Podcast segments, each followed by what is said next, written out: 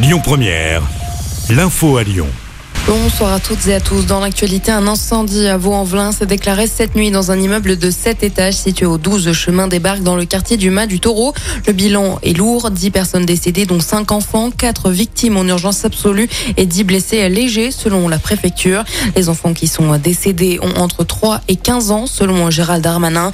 Le ministre de l'Intérieur s'est par ailleurs rendu sur place. Évidemment, euh, d'abord, euh, soutenir les familles euh, endeuillées qui ont des personnes euh, ou qui recherchent euh, encore euh, de savoir ce que sont devenues leurs familles dans, cet immeuble qui a connu donc vers euh, 3 heures du matin un incendie dont l'origine n'est pas connue. Monsieur le procureur de la République a ouvert euh, une enquête. Euh, évidemment, nous le remercions.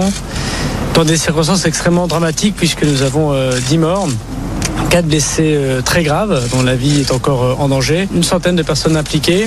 Et je voudrais, euh, avec le ministre euh, qui m'accompagne, euh, remercier très chaleureusement les, sapeurs-pompiers qui sont intervenus en 12 minutes à 3 heures du, matin et ont pu sauver 15 personnes en, en prenant des risques considérables pour leur propre vie, en escaladant l'immeuble de l'extérieur, puisqu'on ne pouvait pas rentrer par l'intérieur, et en sauvant euh, jusqu'au septième étage euh, des enfants, des bébés. Et donc, euh, sans la rapidité des sapeurs-pompiers et sans leur héroïsme, il y aurait eu un bilan encore plus dramatique. Et l'origine de l'incendie n'est pas encore connue. Le feu serait parti du rez-de-chaussée avant de se propager aux étages supérieurs selon les premiers éléments. Agnès Pannier-Runacher, ministre de la Transition énergétique, en visite à l'OL Valais aujourd'hui. OL Group présente à la ministre son plan de sobriété énergétique et les actions mises en œuvre en matière de chauffage, d'éclairage et d'entretien de la pelouse pour réduire la consommation d'énergie. La ministre a également visité la nouvelle centrale de panneaux photovoltaïques d'OL Valley de 50 000 m2. Dans l'actualité, l'affaire des écoutes, Nicolas Sarkozy, bientôt fixé sur son sort.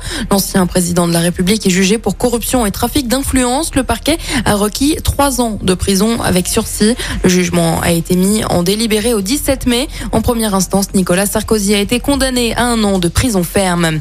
Des rues 100% piétonnes demain à Lyon avec la nouvelle édition de La Voie est libre. De 11h à 19h, les Lyonnais vont pouvoir de nouveau déambuler librement dans la ville. Cela va se passer dans le 3e, le 4e et le 7e arrondissement de Lyon. Retrouvez les détails des rues concernées sur notre site internet. Et puis un spectacle de son et lumière à partir de ce soir à Villeurbanne. Il dure 20 minutes et sera diffusé sur l'hôtel de ville. Il reprendra l'ensemble des œuvres qui ont été proposées lors de cette année à Villeurbanne, capitale française de la culture. Sept différents vont être proposés. Cette projection aura lieu tous les soirs jusqu'au 1er janvier. Écoutez votre radio Lyon Première en direct sur l'application Lyon Première, lyonpremière.fr et bien sûr à Lyon sur 90.2 FM et en DAB+.